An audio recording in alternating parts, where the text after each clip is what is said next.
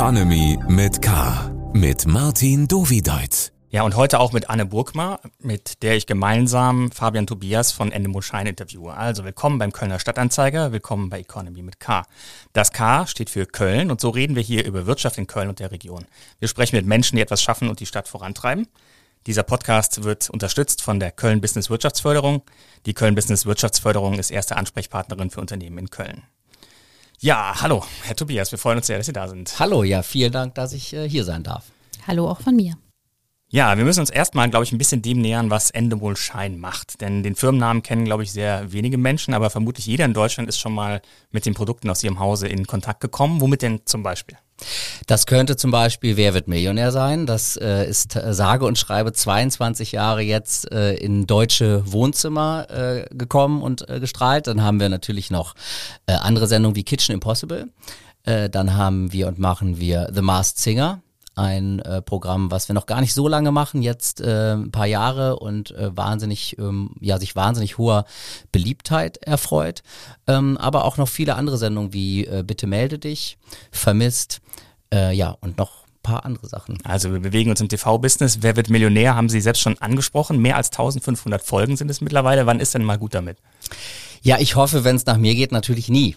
Ähm, es ist eine Sendung, die äh, für uns was ganz Besonderes ist. Es ist eine Sendung, die äh, seit ja jetzt zwei Jahrzehnten die Zuschauer erfreut, äh, uns erfreut und Günther Jauch erfreut. Und wenn jetzt Herr Jauch hier im Raum wäre, würde er sagen, solange die Zuschauer äh, noch Freude daran haben und solange er noch Freude daran hat und der Sender Freude daran hat, RTL, äh, wird es diese Sendung geben.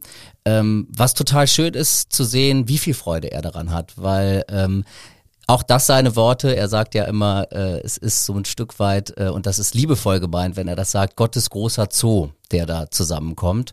Und ich kann mir keinen besseren Zoo-Dompteur vorstellen als Günther Jauch, weil was Herr Jauch da schafft, das ist ja nun wirklich was insofern wirklich bemerkenswertes, denn die Sendung ist ja jetzt aus einer Machersicht, aus meiner Produzentensicht ist die ja doch recht simpel. Übrigens oft sind die simpelsten, simpelsten Sendungen die besten, äh, um es in einer in einem Satz zu sagen, mit 15 Fragen zur Million. Äh, und es ist ein Frage-Antwort-Spiel, aber ähm, dank Günther Jauch ist es eben weit mehr als das. Es ist oft Comedy, es ist manchmal großes Drama, es ist manchmal aber auch ein Krimi oder ein Thriller und äh, das ist, glaube ich, genau diese Palette, die da ähm, gespielt wird, die die Sendung so ja einzigartig macht. Wenn Sie so vom Moderator schwärmen, treibt das natürlich die Preise wahrscheinlich hoch, wenn er zum Verhandeln kommt. Dann, dann sollte ich vielleicht jetzt schnell aufhören. genau, ähm, die Einschaltquoten, die sinken aber tendenziell bei Wer wird Millionär, so 10 bis 15 Prozent Marktanteil. Heißt das denn, dass es jetzt äh, äh, vielleicht nur noch ein Jauchfreude macht und den Zuschauern doch nicht mehr so? Nein, das denke ich nicht. Also wir haben äh, nach wie vor, sind wir weit über dem äh, Senderdurchschnitt. Das ist ja für uns immer also der Blick rein auf die Marktanteile und die Entwicklung der Marktanteile ist ein bisschen trügerisch, weil sie finden tatsächlich, das ist betrüblich, aber die schlichte Wahrheit, kaum eine Sendung, wo das nicht der Fall ist, dass die Marktanteile also leicht runtergehen. Sie müssen es immer natürlich auch in, äh, in Relation zu dem Senderdurchschnitt setzen. Da sind wir beim Millionär ganz toll unterwegs, weit über. Was besonders Freude macht, sind die, äh, ist der Blick auf die Gesamtzahlen. Es gibt nicht so viele Sendungen äh, im deutschen Fernsehen, muss man sagen, die noch so viele Menschen insgesamt vor den Fernseher locken oder bringen. Und äh, wer wird Millionär schafft es regelmäßig da wirklich noch die vier Millionen zu knacken, manchmal sogar die fünf im Winter. Das ist ja immer ein bisschen unterschiedlich, weil das weiß ja jeder von sich selber. Im Sommer äh, macht man auch gerne mal andere Dinge, als einen Abend vorm Fernseher zu verbringen. Ähm, von daher sind wir da immer noch wahnsinnig erfolgreich unterwegs. Und was man auch sagen muss, wenn Sie sich unsere Staffeln genauer anschauen, es gibt auch immer wieder Staffeln, die etwas höher abschneiden als die vorherige. Also mhm. es ist nicht eine klare, sozusagen äh, eine klar definierte Linie nach unten, sondern das sind Wellenbewegungen. Und es ist für uns Ansporn. Wir arbeiten redaktionell dann noch härter daran, denn wir haben ja Einflussmöglichkeiten. Wir haben die Fragen, und auch die Antworten. Äh, wir haben aber auch natürlich das Casting, also die Menschen, äh, die wir äh, immer wieder suchen und finden und von denen wir uns besonders tolle Wer wird Millionär-Momente versprechen. Und finanziell ist es ja wahrscheinlich auch für Sie sehr lukrativ. Sie zeichnen drei Folgen im selben Studio auf, immer dasselbe. Produktion ist eingespielt, ist wahrscheinlich vom Kosten-Gewinn-Verhältnis so das, was man sich wünscht als Produzent? Wir zeichnen nicht drei, wir zeichnen tatsächlich eine, manchmal auch zwei am Tag auf. Äh, und wir das haben Internet falsch. Ja, dann ist das Inter äh, genau, ist die Quelle nicht ganz richtig, aber dafür bin ich ja hier, da kann ich aufklären. Und ähm, ja, also natürlich macht die Sendung uns äh, Freude, wie uns viele andere Sendungen auch Freude machen. Das ist, das ist klar. Also natürlich sind wir ein Wirtschaftsunternehmen, das wäre ja jetzt äh, albern, äh, da anderes zu behaupten. Äh, was natürlich richtig ist, ist, dass das Schöne am, an Wer wird Millionär ist, und das haben wir auch nicht oft, es ist ja eine Sendung, die man im Gegensatz zu anderen Sendungen, wenn ich jetzt zum Beispiel an Promi Big Brother denke, das läuft einmal im Jahr, das ist auch genau richtig so äh, programmiert und beim Millionär haben wir einfach die Möglichkeit, den Zuschauern das häufiger, äh, auch an verschiedenen Tagen. Ich glaube, ich, ich müsste da, da nochmal nachgucken, ich glaube tatsächlich, der Millionär lief schon fast an jedem Wochentag. Und das kann man auch mit vielen Sendungen so nicht machen. Von daher rein strategisch und auch wirtschaftlich gesprochen ist das natürlich, äh, hat das Vorteile, ja. Wer wird Millionär ist eine Adaption eines ausländischen Formats. The Masked Singer jetzt als relativ neues Format auch. Ähm, du kennst dich gut aus mit solchen Adaptionen. Ähm, wie schwierig ist das, äh, auch im Konkurrenzkampf mit anderen Ländern äh, dann die Rechte zu bekommen für solche Formate? Immer härter und immer äh, schwieriger. Es ist wirklich ein total professionalisierter Markt. Das ist ein internationaler Formatmarkt. Ähm, wir als Endemol Shine haben das immer als eines unserer ganz wichtigen Assets gesehen, dass wir da schnell sind, dass wir da gut aufgestellt sind und wir beobachten und screenen diesen Markt extrem gut. Ich kann ja vielleicht einmal so ganz kurz ausholen. Es gibt im Grunde drei Möglichkeiten, wie wir äh, Wirtschaft betreiben, wie wir Programm machen. Äh, einmal durch unsere eigene Kreativität wir haben Ideen und diese Ideen entwickeln wir in Deutschland und setzen sie um. Und dann ist das Tolle, dass wir in unserem Banijai-Verbund ein sehr starkes internationales Netzwerk haben, um die Idee dann in die Welt zu tragen. Banijai muss man, glaube ich, ganz kurz äh, erklären. Das ist die Holdinggesellschaft, zu der mehrere Produktionsgesellschaften gehören, unter anderem Endemol Shine, Brainpool und andere. Genau, das ist unsere Gruppe, unsere internationale Firmengruppe, dessen äh, Mitglied wir im Verbund sind.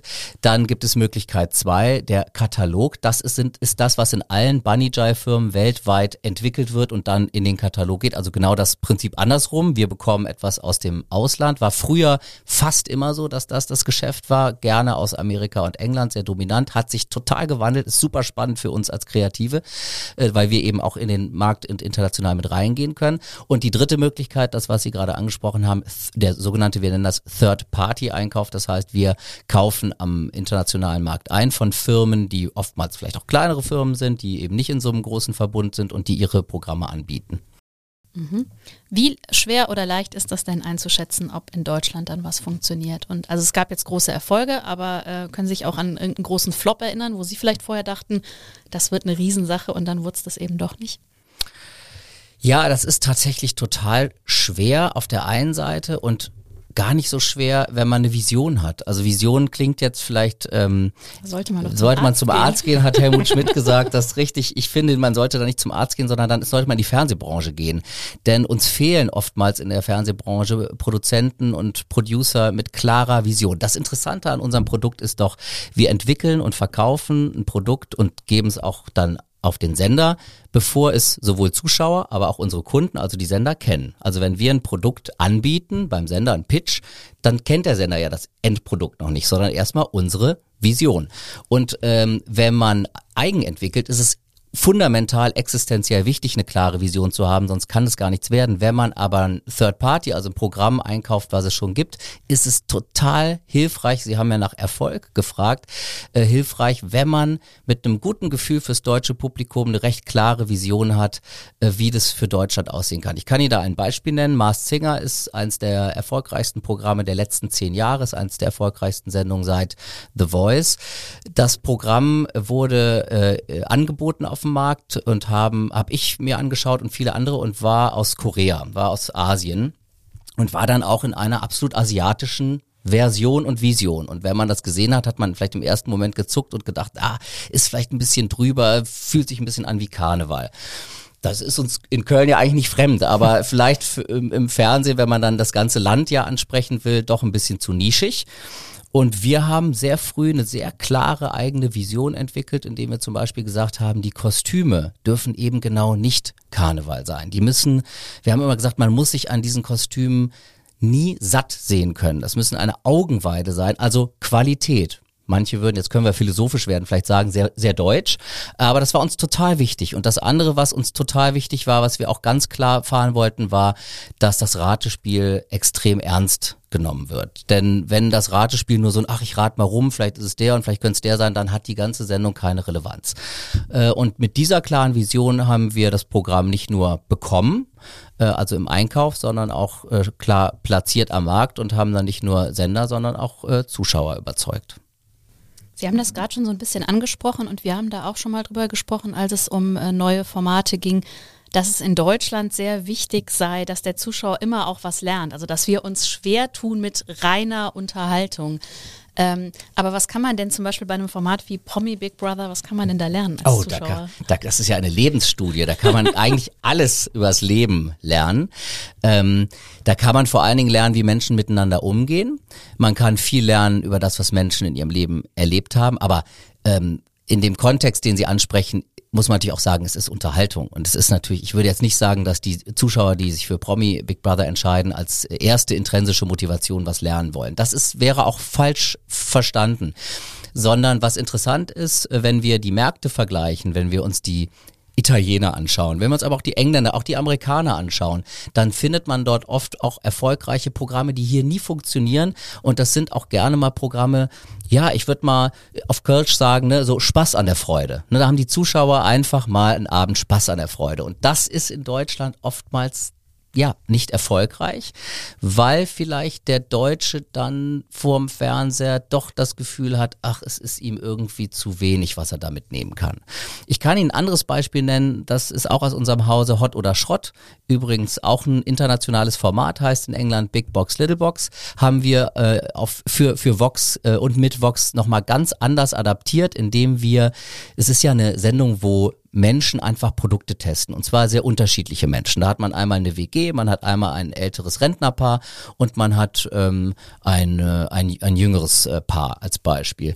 Und diese unterschiedlichen Menschen testen Produkte und die Engländer haben das zu einer total witzigen, ja fast schwarzhumorigen, etwas Gaga-Sendung gemacht. Ich habe aber am Ende der englischen Sendung weder verstanden, wie viel Akku der äh, neue äh, Roboter-Staubsauger hat, noch, äh, ich sag mal, was an den Produkten qualitativ gut oder schlecht ist. Und auch der Preis wurde überhaupt nicht formatiert behandelt. Das haben wir alles geändert. Bei uns ist es ganz klar so, wenn man Hot oder Schrott guckt, kann man wahnsinnig viel lachen. Es ist total lustig. Man kann aber auch tatsächlich über die getesteten Produkte eine Menge lernen und den Preis zum Beispiel haben wir formatiert. Der wird immer am Ende eines jeden Items äh, klar genannt. Erstmal als Ratespiel und dann als klare äh, ja, Information. Und ich glaube, es ist genau diese Mischung, die es macht. Und diese Vision sollte man von einem Programm haben mit, wie gesagt, einem guten Gefühl fürs deutsche Publikum. Mhm. Unterhaltung logischerweise soll natürlich in erster Linie unterhalten. Es wird aber auch oft gesagt, dass da auch das Wort Haltung drin steckt. Das ist ja auch eine interessante Frage.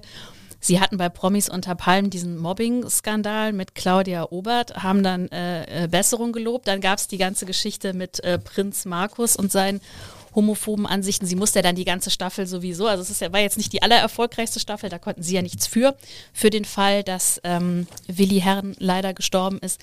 Aber ich habe mich schon ein bisschen gewundert dann bei dieser äh, Prinz Markus Nummer, dass der da über einen so langen Zeitraum ähm, diese Ansichten äußern durfte. Sind Sie dann da Ihrer Verantwortung gerecht geworden als Produktionsfirma? Im Nachhinein nicht. Ganz klare Antwort. Ich glaube, wir haben da Fehler gemacht. Ähm, ich kann die Fehler erklären, die werden vielleicht den einen oder anderen nochmal zum Nachdenken bringen, aber im Nachhinein haben wir Fehler gemacht und das Gute ist, wenn wir Fehler machen, dann sprechen wir über die Fehler und lernen. Wir haben, als wir die Sendung gesehen haben, und es war ja nicht live, es war ja keine Live-Sendung, sondern diese Sendung ist ja eine Schnittsendung gewesen, haben wir genau diese Probleme alle gesehen. Und wir haben verschiedene Gespräche geführt. Und wir haben aus zwei Gründen es so gemacht, wie wir es gemacht haben und im Nachhinein nein, einen Fehler gemacht. Der Grund war, der erste Grund war, dass das vermeintliche Opfer und die äh, Person, die Katie Bam, äh, ihr Künstlername würde sich wahrscheinlich überhaupt nicht als Opfer bezeichnen, aber in dieser Situation des homophoben Angriffs, das vermeintliche Opfer, ähm, hat ganz klar begrüßt, dass wir das gezeigt haben. Sie wollte, dass wir das zeigen, denn diese Übergriffe und diese Dinge passieren häufig in solchen ja, im, im Leben am Ende und auch in ihrem Leben. Und die Haltung war, endlich kann man das mal sehen.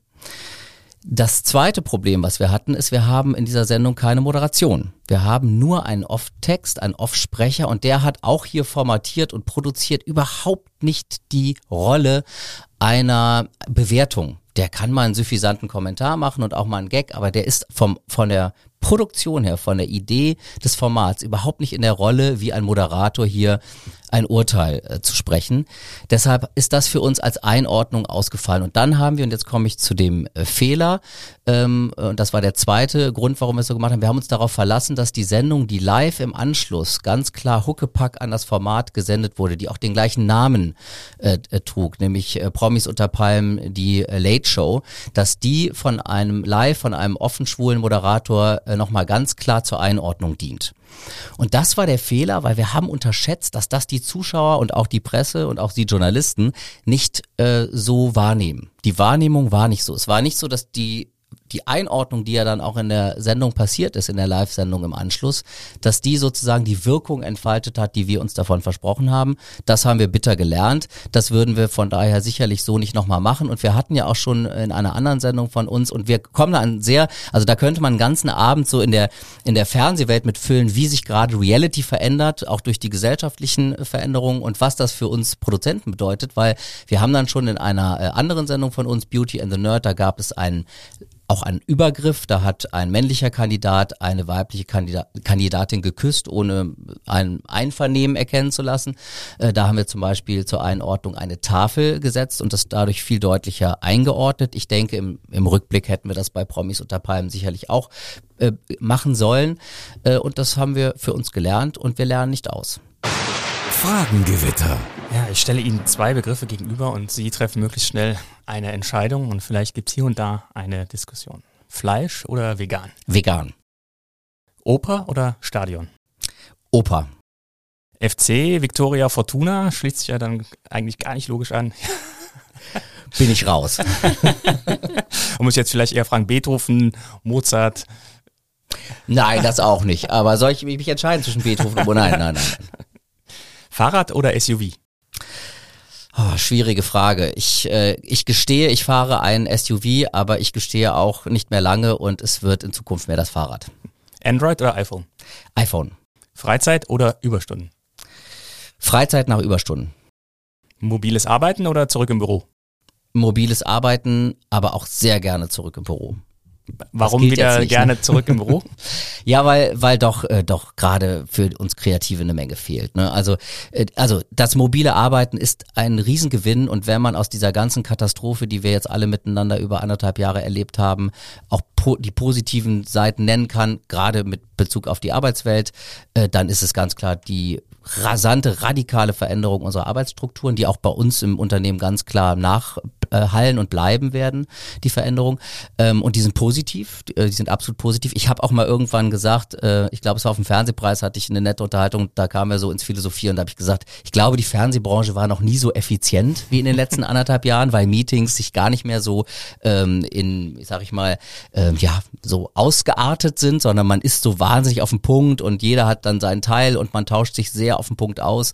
Ähm, und gleichzeitig fehlt natürlich was. Also ich finde, gerade im Kreativprozess kommen wir äh, digital an unsere Grenzen, weil, und das ist wirklich interessant, wenn man da die Kommunikation ein bisschen tiefer reflektiert, also zum Beispiel sich gegenseitig unterbrechen, ist ja erstmal was Unhöfliches, kann aber im Kreativprozess was Geniales sein, weil der eine Gedanke äh, äh, folgt dem nächsten, man fällt sich ins Wort und man äh, steigert sich auch rein und ganz viel Energie im Raum und dann äh, hat man vielleicht auch ein Ergebnis, womit man total glücklich ist. Und das ist tatsächlich in den in den Zoom und Team Calls schwierig, ne? Dieses äh, dieses wirklich sich sich zu spüren, die Energie zu spüren. Von daher musste ich diese doppelte Antwort geben. Die Liste ist noch nicht zu Ende. Autoritär oder agil?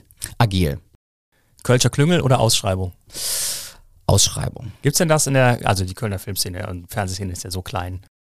Ja, aber Kölscher Klüngel, also so wenn ich sehe, wie, wie klar, in welchen klaren Strukturen wir arbeiten, also Kölschen Klüngel verbindet man ja schon auch immer ein Stück weit mit den, ja, auch manchmal mit den Problemen, die die Stadt hat. Das sehe ich bei uns so nicht. Äh, hat die Stadt Probleme aus Ihrer Sicht für die Branche? Nochmal bitte? Äh, also für die Branche, aus Ihrer Sicht der Branche, gibt es da Probleme mit der Stadt? Nein, das würde ich so pauschal gar nicht sagen. Also ich meine, Köln ist natürlich die Medienstadt schlechthin, historisch gewachsen, 12.000 Beschäftigte in Film und Fernsehen, wenn ich jetzt meinen Bereich angucke, ich glaube über 60.000 in der Gesamtmedienbranche, wenn man noch IT und Gaming hinzunimmt. Wir äh, produzieren 30 Prozent des Contents, der im, im, deutschen Fernsehen läuft, kommt aus Köln. Äh, und es ist äh, ein ganz äh, wirklich gutes, eine gute Zusammenarbeit untereinander und mit der Politik, das würde ich so pauschal nicht sagen. Und trotzdem gibt es natürlich immer auch mal Probleme, das wäre ja auch komisch komisch, wenn nicht. Sparen oder prassen? Sparen. Aktie oder ETF? ETF. Risiko oder Sicherheit? Risiko. Gut, überstanden. Ähm, Sie äh, haben ja gerade erwähnt, 30 Prozent des, des Fernsehprogramms kommt aus Köln, kommt aus Hürth. Ähm, ist das denn auch in Zukunft noch der Place to be für TV-Produktionen oder äh, ändert sich da auch was?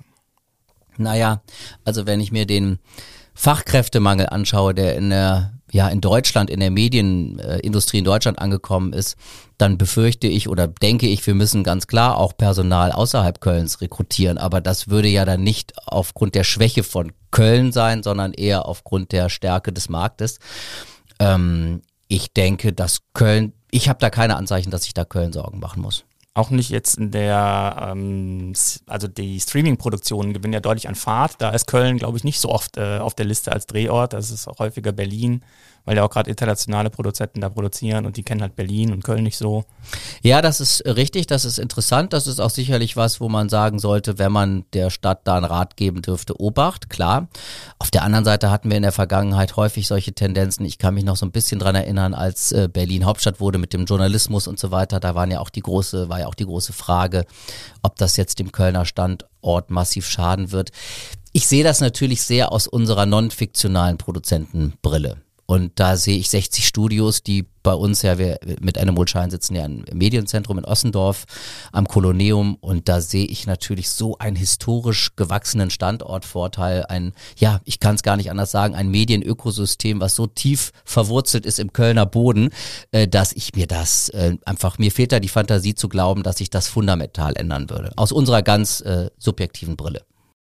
Sie haben in Ihrer Laufbahn auch bei anderen Produktionsfirmen gearbeitet, unter anderem auch bei ITV, die für das Dschungelcamp oder Ich bin ein Star, holt mich hier raus zuständig sind. Ähm, wir haben jetzt gerade auch aktuell gehört, es geht äh, nicht nach Australien, sondern nach Südafrika. Was haben Sie denn äh, mit dem Dschungelcamp erlebt und glauben Sie, das hat seine besten Zeiten hinter sich? Weil jetzt die Staffel, die in Köln produziert wurde, würde ich sagen, war ja so mäßig.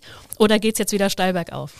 Also ganz klar, äh, ich bin ein großer Juggle-Fan und werde es immer äh, bleiben. Ich habe zwei Staffeln als Show-Producer verantwortet. Das war äh, fantastisch, äh, das als als jemand, der seinen Beruf so liebt und und Fernsehen äh, einfach ja und Fernsehen machen einfach so liebt, da einfach mal im ich sag mal im Maschinenraum dieser Produktion äh, wirklich, aber auch diese Produktion dann als Show-Producer wirklich gestalten zu dürfen. Ähm, ich finde nicht, dass der Dschungel seine besten Zeiten hinter sich hatte. Ich finde den Dschungel nach wie vor eines der outstanding Reality-Programme, äh, die wir im Markt haben. Ich fände auch ungerecht, die letzte Staffel da so kritisch zu bewerten, wie Sie das jetzt in Ihrer Frage gemacht haben, weil wir hatten Corona. Und da muss ich sagen, vollen Respekt an die Kollegen bei RTL und ITV, die das so äh, hinbekommen haben. Ich habe mich tatsächlich gefreut. Äh, heute kam die Meldung mit äh, Südafrika, weil es einfach bedeutet, dass es den Dschungel, so wie wir ihn oder die, die ihn lieben, ich habe jetzt einfach mal wir gesagt, äh, die ihn lieben und kennen, äh, das, das ist ja das Schöne am Dschungel, dass er eigentlich aus dem Ausland, aus einer anderen Welt ähm, in deutsche Wohnzimmer jeden Abend live äh, ähm, gesendet wird. Und ich bin da total neugierig auf Südafrika. Ich nehme an, dass ja das Grundkonzept, so wie ich das aus Australien kenne, dass die äh, Promis da wirklich in einem echten Dschungel sind. Ja, auch äh, falls äh, unter ihren Zuhörern noch jemand sein sollte, der das anzweifelt, dann gebe ich mich gerne als Kronzeuge. es ist ein echter Dschungel. Es ist so, dass damals wir als Team in Coolangatta, das ist, muss man sich vorstellen, wie so einen australischen Surfer-Touristenort an der Küste, jeden Tag mit mehreren Shuttles, die eigentlich halbstündlich, wenn ich mich recht erinnere, oder stündlich gingen, in den tiefsten äh, Dschungel hinein befördert wurde. Äh, ganz besonders spannend war immer so die letzte halbe Stunde, weil da war man wirklich, ja, man kann es dann nicht mehr Straße nennen, auf dem man da äh, gefahren ist. Und wenn es zu heftig geregnet hat, dann dann hieß es auch mal, äh, da müssen jetzt erstmal äh, Locals kommen und äh, den Weg wieder äh, zugänglich machen. Also es ist äh, der echte Dschungel und der tiefste Dschungel und ich bin total gespannt auf den äh, südafrikanischen Dschungel. Mhm. Lassen Sie uns einmal über Corona sprechen. Wir hoffen ja alle, dass die schlimmsten Zeiten hinter uns liegen und man sieht es ja jetzt auch bei Fernsehproduktionen wieder. Die Zuschauer kehren zurück.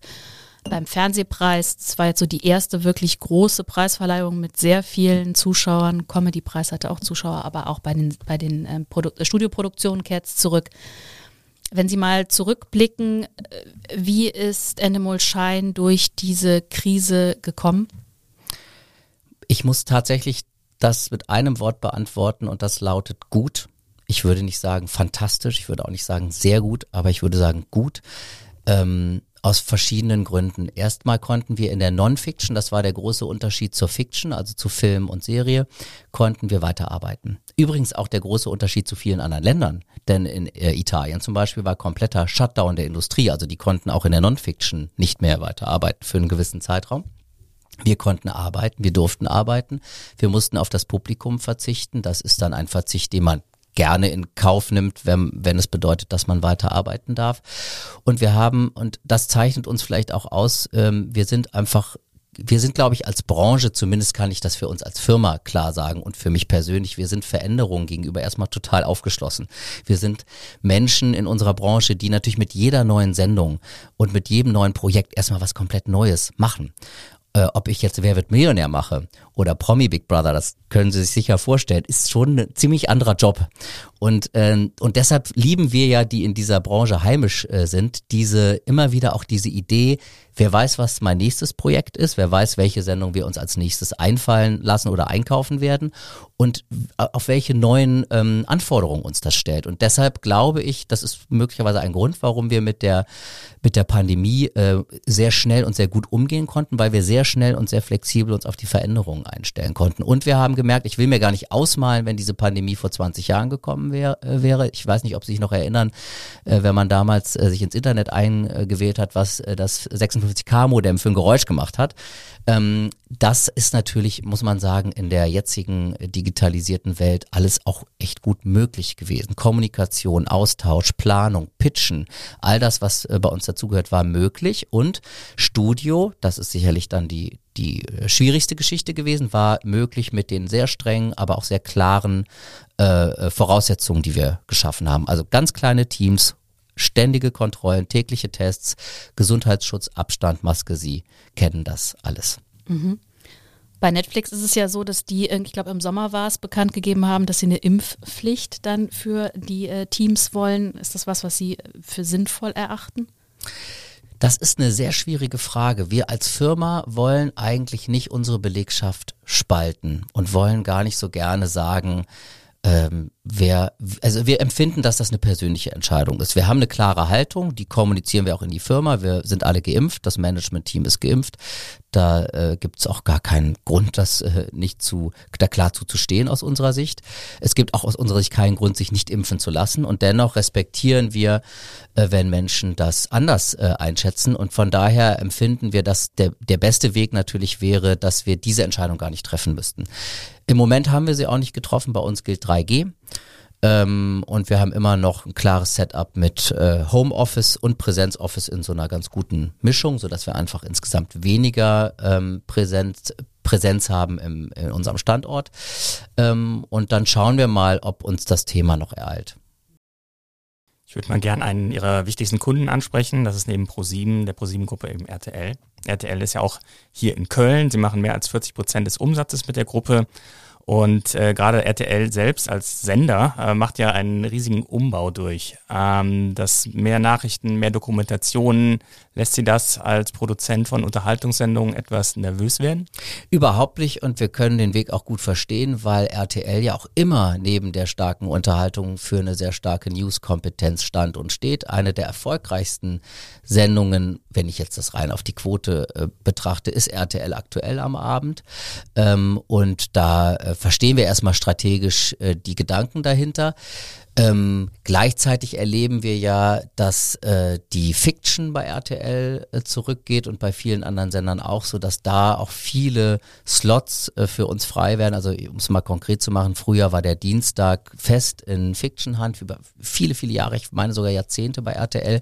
Dann haben wir äh, dort äh, mit Zahltag eine Sendung äh, gemacht, so ein Sozialexperiment, also Non-Fiction und die hat super gut funktioniert direkt und da ähm, hat man dann direkt gemerkt, dass der Dienstag eben aufgebrochen wird und auch für uns sozusagen zugänglich ist. Und deshalb sind wir in der Gesamt, wenn, mit, mit meinem Blick auf den Gesamtmarkt in einer Situation, wo wir also nicht ähm, abnehmende Sendeplätze haben sozusagen, sondern eigentlich eher zunehmende.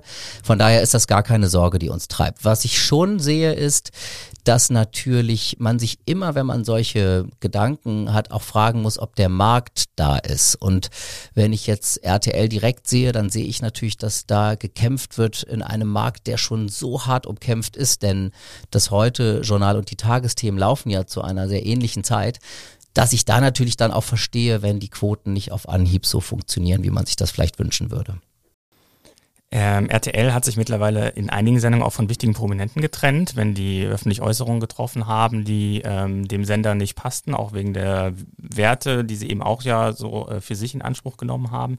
Wie sichern Sie sich denn in den Verträgen ab ähm, gegen solche äh, Entscheidungen beziehungsweise gegen solche Fehltritte von vielleicht Protagonisten Ihrer Sendung? Ist das ein Thema in den Vertragsverhandlungen? Ja, das äh, ist schon ein Thema. Also das, das gibt es schon, dass natürlich in Verträgen auch ähm, Klauseln drinstehen, dass ähm, Menschen zum Beispiel auch bei Reality-Formaten oder ähnlichem ähm, gewisse Grenzen nicht überschreiten dürfen, dass, dürfen, dass sowas vertraglich geregelt ist. Auf der anderen Seite muss man natürlich sagen, dass das letztendlich für mich kein juristisches Thema ist, ne? sondern es ist eine Frage der Strategie.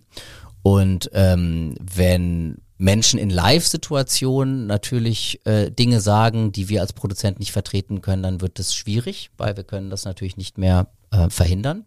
Äh, und wenn es in geschnittenen Sendungen passiert, dann hat man ja eben noch alle Möglichkeiten, da nochmal selber sozusagen drauf zu gucken. Aber im Zusammenhang, den Sie gestellt haben, äh, bei RTL und auch bei anderen Sender, Sendern denke ich, dass man klar sagen muss, dass äh, wir einen Zeitgeist haben und der Zeitgeist geht auf ja, auf sehr deutlich auf einen respektvollen Umgang miteinander. Und das finde ich jetzt erstmal gar nichts Schlechtes, sondern im Gegenteil, das finde ich gut. Das ist ja eine, das ist ja sehr begrüßenswert. Und ich will es mal so sagen, vielleicht wird es wieder ein bisschen philosophisch, aber ich weiß nicht, ob Sie schon mal den Satz gehört haben, oh, das Fernsehen wird doch immer schlechter. Ich glaube, dass der doch spätestens seit den Entwicklungen, die wir gerade bei RTL sehen, nicht mehr stimmt. Wobei ich Ihnen sagen muss, ich fand, der stimmte noch nie. Das wäre so, wie wenn man sagt, die Mode wird immer schlechter. Nein, es gibt Wellenbewegungen, es gibt Trends und es gibt manchmal, gerade dann, wenn die gesellschaftlichen Zeiten sehr entspannt und sehr unspektakulär sind und die Gesellschaft nicht so aufgerieben ist, dann ist es im Fernsehen oftmals ein bisschen heftiger äh, und wenn die Welt da draußen, und ich habe Ihnen versprochen, ich werde gerade ein bisschen philosophisch, wenn die Welt da draußen ein bisschen rauer ist, dann ist es im Fernsehen oftmals ein bisschen netter. Ähm, und das kann man ja auch erklären. Vielleicht kennt man es auch von sich selber. Dann will man abends einfach mal gut unterhalten werden. Und gerade ist es rauer da draußen? Das würde ich schon sehen, ja. Das denke ich schon. Es ist rau da draußen. Wir haben unfassbar existenzielle Fragen zu klären. Wir haben eine Welt, die sich total stark verändert, wo alte Gesetze nicht mehr gelten, wenn Sie sich äh, anschauen, generell mit Europa, Amerika, Russland, das ganze Verhältnis, wer ist China natürlich, wer ist sozusagen die führende Macht da draußen in der Welt, wenn Sie sich aber auch die Klimadebatten anschauen. Ich meine, bei der Klima, beim Klimathema geht es ja um existenzielle Fragen. Und das ist natürlich rau, klar, das kann man nicht, kann man nicht in aller Entspanntheit diskutieren. Was sind denn sonst die, die Trends in der Branche? Also wenn ich jetzt bei meinen äh, Kindern gucke, wie die Medien konsumieren, dann ist Kürze, glaube ich, das äh, Schlagwort Nummer eins. Äh, also TikTok-Videos haben halt 15 Sekunden oder 30, mittlerweile auch ein bisschen länger, ja, ich weiß. Aber trotzdem äh, natürlich wesentlich kürzer als Fernsehformate. Die springen halt gern schon mal auf vom Fernseher und gehen, weil sie sagen, äh, ist mir zu lang. Ähm, sie haben auch schon Social-Media-Formate äh, produziert. Es gibt ein ganz berühmtes Beispiel äh, vom SWR zu äh, Sophie Scholl. Ähm, sind das Formate, wo Sie äh, Zukunft drin sehen, solche speziellen Produktionen für Social Media? Grundsätzlich ja, klar. Also natürlich ist es für uns Macher total fantastisch, dass wir so viele Ausspielkanäle haben und diese unterschiedlichen Möglichkeiten beflügeln ja auch wieder die Kreativität. Und das ganz Interessante ist ja, dass die Länge äh, heutzutage erstmal gar nicht mehr so entscheidend ist. Also klar, wenn wir klassisch fürs lineare Fernsehen produzieren, dann schon. Aber wenn wir jetzt für Streamer äh, produzieren, wir haben gerade eine ähm, ganz fantastische Produktion für Amazon äh, gemacht. Die kommt Ende des Jahres bei Amazon auf den äh, Streamer, die heißt Celebrity Hunted. Und ähm, bei, bei Streaming ist natürlich erstmal die Folgenlänge äh, nicht so ein enges Korsett. Und das bedeutet ja, dass man äh, im Grunde genommen gucken kann, wie man den Inhalt, den man äh, gedreht äh, hat, im Schnitt bestmöglich erzählen kann. Und das ist aus, aus einer kreativen Sicht erstmal ganz äh, fantastisch. Wir haben eben den Fernsehpreis schon mal angesprochen, der liegt noch nicht äh, so weit zurück. Da sah es jetzt für Endemol Shine dieses Jahr nicht so gut aus, also vergangenes Jahr deutlich besser, zum Beispiel The Masked Singer, Kitchen Impossible. Mir ist aufgefallen, dass auch bei Unterhaltungsformaten sowohl bei denen, die gewonnen haben, als auch bei denen, die äh, nominiert waren. Also wenn man guckt, was Joko und Klaas gemacht haben, Böhmermann, auch Kebekus, Princess Charming, Freitagnacht Juice, das sind eigentlich alles Sendungen, wo es immer auch um, um gesellschaftliche Relevanz und wichtige Themen ging, die uns alle umtreiben. Verändert sich Unterhaltung da und ist dann sowas wie Promi Big Brother oder auch Promis unter Palmen, ist das überhaupt noch zeitgemäß? Es ist dann zeitgemäß, wenn es erfolgreich ist. Also wenn wir äh, natürlich irgendwann merken, dass die Zuschauer sich abwenden und das nicht mehr schauen, dann ist es auch nicht mehr zeitgemäß. Wir hatten mit Promis unter Palm eine der, der erfolgreichsten Neustarts äh, bei Sat1 seit vielen, vielen Jahren. Und ähm, von daher kann man nicht sagen, dass das nicht zeitgemäß ist. Ich glaube auch, wir sollten da aufpassen in der Branche. Wir sollten nicht anfangen, alles zu politisieren, weil am Ende ist doch Unterhaltung auch im besten Falle ein Stück weit Eskapismus, nämlich gerade der Flucht sozusagen aus all die, äh, diesen Themen. Und das heißt ja eben nicht, dass bei einer Preisverleihung nicht ähm, auch Dinge gewürdigt werden, die eine besondere gesellschaftliche Rele Relevanz äh, hatten. Ich würde jetzt nur auch nicht äh, die Preisverleihung sozusagen als das Maß äh, aller Dinge nehmen, sondern ich finde, da waren tolle Nominierungen und ich finde auch, dass diejenigen, die die Auszeichnung bekommen haben, die Sie jetzt genannt äh, haben, das klar verdient haben, weil natürlich ist Unterhaltung im besten Falle auch Haltung und im besten Falle hat sie auch eine Signalwirkung in die Gesellschaft, eine positive über den, die reine Zerstreuung hinaus.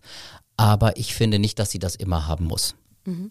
Wobei so ein Format wie äh, die Herzblutaufgabe, die bald bei Sat 1 laufen wird, äh, wo Prominente ins Krankenhaus gehen und so eine Art Praktikum machen, wenn ich das richtig verstanden habe, das geht ja wieder doch in so eine Richtung, ähm, dass man sich eben St äh, Stellen anguckt oder Themen äh, bearbeitet, die eben gerade eine große Relevanz haben. Absolut. Und das eine schließt das andere ja nicht aus. Ähm, ich glaube nur, dass es also dass beides sozusagen ähm, eine Berechtigung hat. Also Sendungen, die sozusagen sich auch als einen oder auch einen gesellschaftlichen Auftrag innehaben. Die sollte es in Zukunft genauso äh, geben wie Sendungen, die erstmal, äh, ja, wie Promi Big Brother absolut auf die reine Unterhaltung abzielen.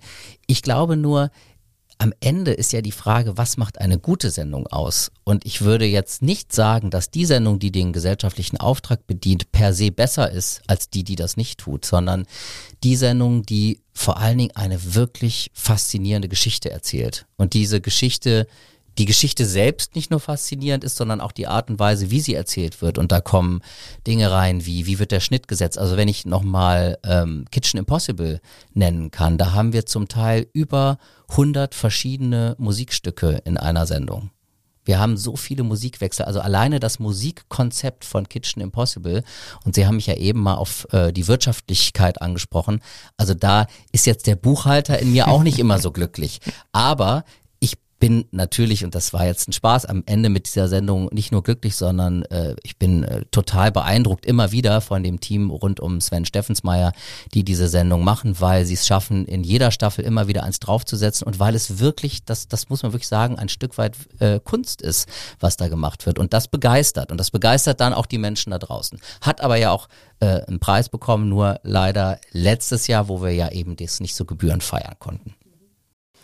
Dann vielleicht noch zum Abschluss äh, einen Themenblock. Äh, wir haben es jetzt an mehreren Stellen schon gehört. Streaming ist irgendwie doch ein Thema. Ähm, aber Sie haben jetzt erwähnt eine Sendung, die Sie für Amazon produzieren, aber ansonsten ist das ja gar nicht Ihr, Ihr Steckenpferd eigentlich, die Streamingdienste zu, ähm, zu bedienen. Wie ist denn das? Sieht man sich da so ein bisschen rechts und links Darf überholt? ich Sie unterbrechen Natürlich. dann, würde ich, dann würde ich hier ja mal kurz äh, dazwischen gehen. Nein, äh, absolut, äh, das ist absolut unser äh, Steckenpferd. Wir waren äh, in Deutschland äh, als Animal Shine eine der ersten äh, Companies, die für Netflix produziert haben. Wir haben vor ein paar Jahren, äh, als Netflix ganz neu hier in Deutschland am Markt war, Jahr eine Comedy-Sendung für Netflix gemacht. Und natürlich ist, äh, beobachten wir das ganz genau. Das sind für uns äh, ganz spannende Entwicklungen. Es ist ein Markt, der komplett im Umbruch ist. Und wir sehen ja auch, also Sie dürfen auch bei Streaming nicht nur an äh, Netflix und Amazon denken, sondern natürlich auch an TV Now, Join oder auch jetzt die Mediatheken. Also ähm, ich kann Ihnen schon auch verraten, dass wir gerade in total interessanten Gesprächen sind mit den Mediatheken. Äh, die überlegen ja auch zum Teil zum Teil äh, Programm für die Mediatheken erstmal äh, zu beauftragen, um dann zu schauen, ob man es dann linear vielleicht auch noch abspielt. Also äh, Streaming ist für uns ein Riesenthema und da sind wir ganz vorne dabei. In Ihrem Geschäftsbericht haben Sie davon nicht geschrieben. Da war da von den drei klassischen Geschäftsfeldern die Rede. Ich habe auch meine Hausaufgaben gemacht. Von Streaming war da nämlich nicht die Rede. Welches Jahr? Ja, der letzte, der veröffentlicht war, ist im Juli 2020 äh, äh, okay. im Bundesanzeiger veröffentlicht worden. Ich, ich empfehle dann den neuen. Was unterscheidet denn vielleicht zum Abschluss Streaming-Produktionen von TV-Produktionen? Ja, also es ist natürlich erstmal ein ganz, also wie gesagt, wir dürfen nicht ganz so pauschal bei Streaming nur an Amerika, an die Amerikaner äh, denken, sondern TV Now ist natürlich auch Streaming. Deshalb muss man eigentlich sagen, man, also das ist auch unsere Philosophie, man muss jeden Kunden äh, wirklich individuell betrachten. Das ist ganz wichtig. Äh, und Amazon ist anders als Netflix und anders als TV Now und natürlich dann auch TV Now äh, oder die genannten sind anders als Pro7. Ähm, und es ist erstmal, glaube ich, ganz wichtig, das ist auch unser Auftrag als ähm, Produzent und ein Stück weit ja auch dann Dienstleister, äh, dass wir unsere Kunden gut kennen. Ähm, und von daher äh, würde ich jetzt mal, um es konkret zu machen, sagen, äh, bei, also für Amazon zu produzieren, ist insofern erstmal was ganz anderes und Neues, weil Amazon gerade dabei ist, sich hier im, in Deutschland äh, wirklich äh, komplett äh, in der Non-Fiction stark aufzustellen ähm, und wir natürlich äh, einfach ganz andere Mechanismen haben. Wir haben also nicht mehr einen Timeslot, wir müssen nicht darüber sprechen, senden wir jetzt freitags oder dienstags. Äh, wir äh, müssen nicht darüber sprechen, ist das eine 90 Minuten oder ein 45 Minuten. Ähm, und wir haben natürlich nochmal ganz andere, ja, ganz, ganz andere ähm, Realitäten, zum Beispiel die, und das ist ja sehr interessant, wir müssen nicht zu einem bestimmten Zeitpunkt eine relevante große Masse an Menschen erreichen, sondern man kann ja sozusagen die Zuschauer auch äh, über ein paar Wochen oder Monate einsammeln und die können einen finden. Und das sind ja erstmal grundsätzlich ganz andere Gegebenheiten, aber am Ende sind bestimmte Dinge auch gleich. Ist die Sendung interessant? Ist die Sendung lustig? Bringt sie mich vielleicht sogar zum Weinen, also berührt sie mich. Äh, ist sie spannend? Ist sie gut erzählt? Hat sie ein tolles Musikkonzept? Ist die Regie fantastisch? Ist die Besetzung, ganz wichtig, habe ich jetzt viel zu spät genannt, ist die Besetzung toll? Da würde ich mal sagen, haben wir bei Celebrity Hunted, dem Amazon-Projekt mit Wladimir Klitschko, einen echten Coup gelandet, weil ich glaube nicht, dass Wladimir Klitschko schon jemals Kandidat in einer Reality-Show war. Und es war gar nicht so schwer, ihn zu überzeugen, weil das ist halt einfach eine Sendung, die ist, äh, ja, da will man einfach dabei sein. Sie mussten nicht in den Ring steigen. Ich musste nicht in den Ring steigen, nein, da hätte ich auch keine Chance gehabt. Alles klar. Herr Tobias, ganz herzlichen Dank, dass Sie uns besucht haben. Ganz herzlichen Dank für das Gespräch. Anne Burgmar, die Leiterin unseres Kultur- und Medienressorts und äh, ich, Martin Dovideit, haben Herrn Tobias, äh, den Geschäftsführer von Endemol Schein, interviewt. Dieser Podcast wird äh, unterstützt von der Köln Business Wirtschaftsförderung. Die Köln Business Wirtschaftsförderung ist erste Ansprechpartnerin für Unternehmen in Köln. Die Abonnenten des Kölner Stadtanzeiger machen es möglich, dass wir so ein Gespräch führen können, dass Sie diesen Podcast hören können. Und deswegen empfehle ich Ihnen kta.de slash Abo, wenn Sie noch nicht Abonnent sind. Und ähm, unser täglicher Podcast ist ganz neu, Stadt mit K, News für Köln. Jeden späten Nachmittag die News äh, aus der Stadt gerne reinhören. Und zum Ende sage ich ähm, Tschüss und ich freue mich über jeden, der uns abonniert und empfiehlt.